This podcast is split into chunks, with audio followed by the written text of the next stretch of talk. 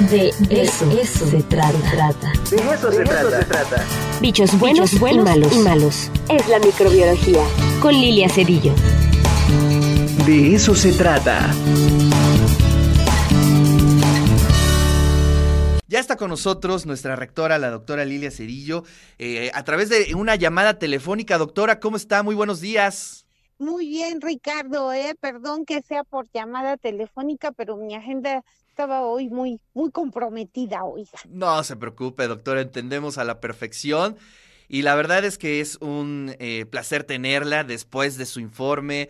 Sabemos que está ahorita en gira de medios, dando entrevistas, pero eh, es importante también que podamos ahí dirigirnos al público universitario, a toda nuestra audiencia, pues para ver sus eh, puntos de vista después de este gran informe, el primer informe de labores de su gestión, doctora.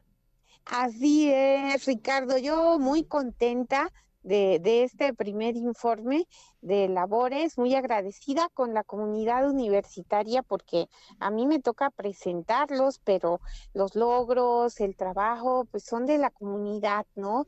De todos y cada uno de, los miembros de esta comunidad que durante este año, a pesar de la pandemia, a pesar de todas las condiciones adversas, que pudimos haber tenido, entregamos buenos resultados. Y eso, eso es de verdad digno de, de, resaltar y, de agradecer a la comunidad eh, universitaria y, también pues de, mostrar lo que somos, eh, el por qué eh, entregamos estos resultados, el por qué de las acciones que emprendemos, de los programas que desarrollamos.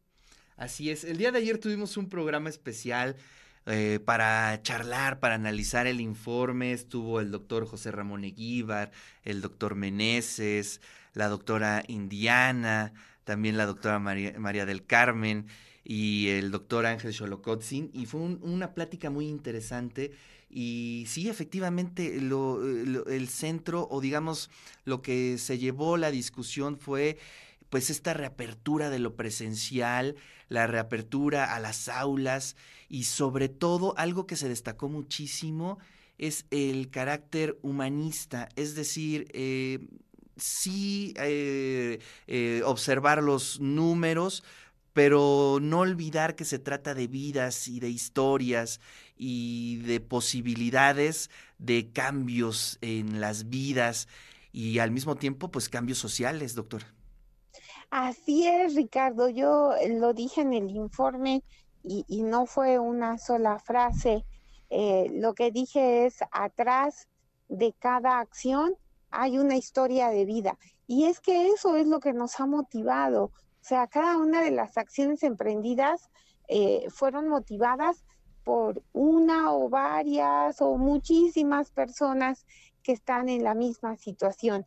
Y, y yo, yo pongo un ejemplo, eh, el, plan de rescate eh, universitario para la preparatoria y, el, plan también para la licenciatura, ¿verdad? Este, eh, ambos tuvieron que ver con jóvenes estudiantes que se acercaron a mí algunas veces por una vía, otras por otra, para decirme, no, pues yo tuve que desertar por cuestiones familiares o económicas o de la pandemia y, ahora quiero regresar, quiero terminar mi carrera.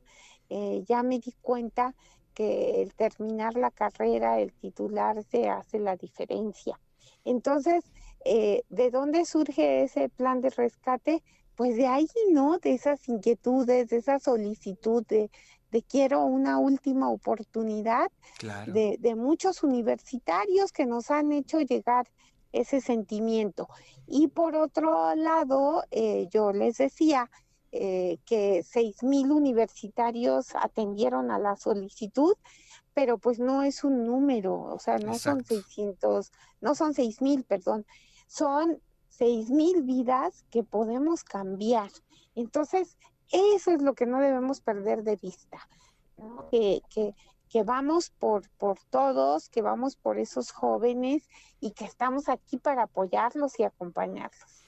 Sí, y en ese mismo sentido, las becas eh, alimenticias, también eh, la posibilidad que en los complejos regionales, en las comunidades más apartadas haya cero cuotas, es decir, es una suma de esfuerzos, de políticas que van enfocadas hacia cada uno de nuestros estudiantes de, y sobre todo de los que menos tienen, que ese es como que el, gran tema, ¿no? Es decir, de pronto ponernos en los zapatos del otro, de la otra, para poder entender esa circunstancia que a veces nos determina, doctor.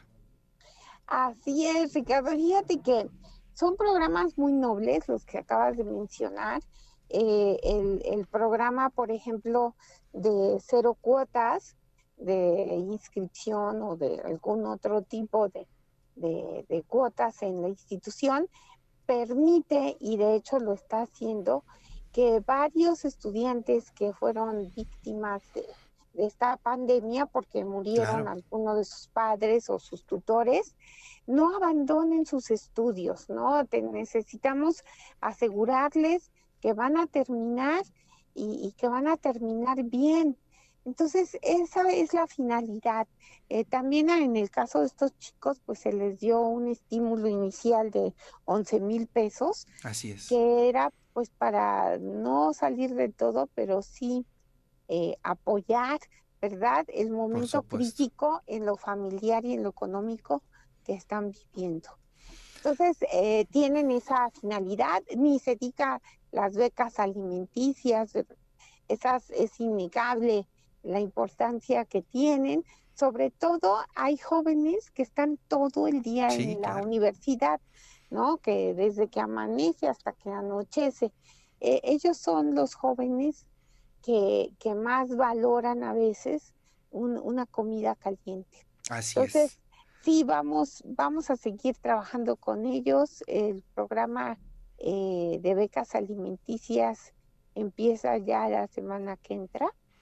Y, y bueno, digo, eh, perdón, empezó ya la semana pasada y este, y sí es, es muy aceptado. Yo les digo en son de broma que que todos los días este, pregunto cuál es el menú a mis alumnos. Les digo, ustedes están en el de becas y ¿qué comieron hoy? ¿Qué les dieron de desayunar hoy? Entonces, este, sí, yo estoy pendiente de, esos pequeños detalles culinarios.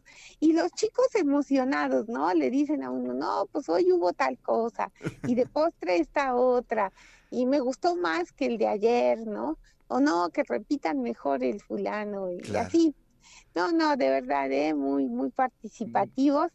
Y, a nosotros nos da gusto el programa también en el cual se, se donaron equipos de computación para jóvenes que no tienen eh, manera de conseguir una computadora para hacer sus labores académicas.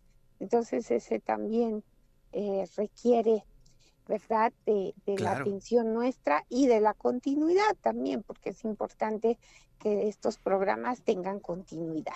Sí, el gran valor de la solidaridad que siempre eh, hemos tenido todas y todos los universitarios, doctora. Y eh, le quiero leer un mensaje que llegó el día de ayer mientras estábamos en eh, el programa especial de una buena radioescucha, fiel radioescucha, Lucía. Dice, muy interesante mi querido Ricardo, y me dan hasta ganas de llorar pensar cómo ha cambiado la uni para bien. Buen día, orgullosamente Y creo que esa es una muestra de cómo nos perciben, de cómo nos están observando, y vale muchísimo e, este tipo de comentarios, doctora. Gracias, Ricardo. De verdad a mí me motivan mucho. Eh, fíjate que en el informe sí eh, hubo a la hora de que me iban a felicitar eh, varias personas que me dijeron, no hubo momentos en que la piel se me puso chinita y se me rodaron las lágrimas. Entonces, eh, sí, porque estamos, eh, lo que yo decía, no son cifras, estamos hablando de personas, ¿no? Y, y, esa es la parte que debemos de retomar, ¿no? Que, que como institución las decisiones que tomemos afectan vidas y, y tenemos que ser muy cuidadosos de hacia dónde queremos ir para mejorar esas vidas, ¿no? Y lo podemos hacer, tenemos la, gran oportunidad de hacerlo. Doctora, le agradezco muchísimo su tiempo, le mando un fuerte abrazo y nos vemos el siguiente jueves.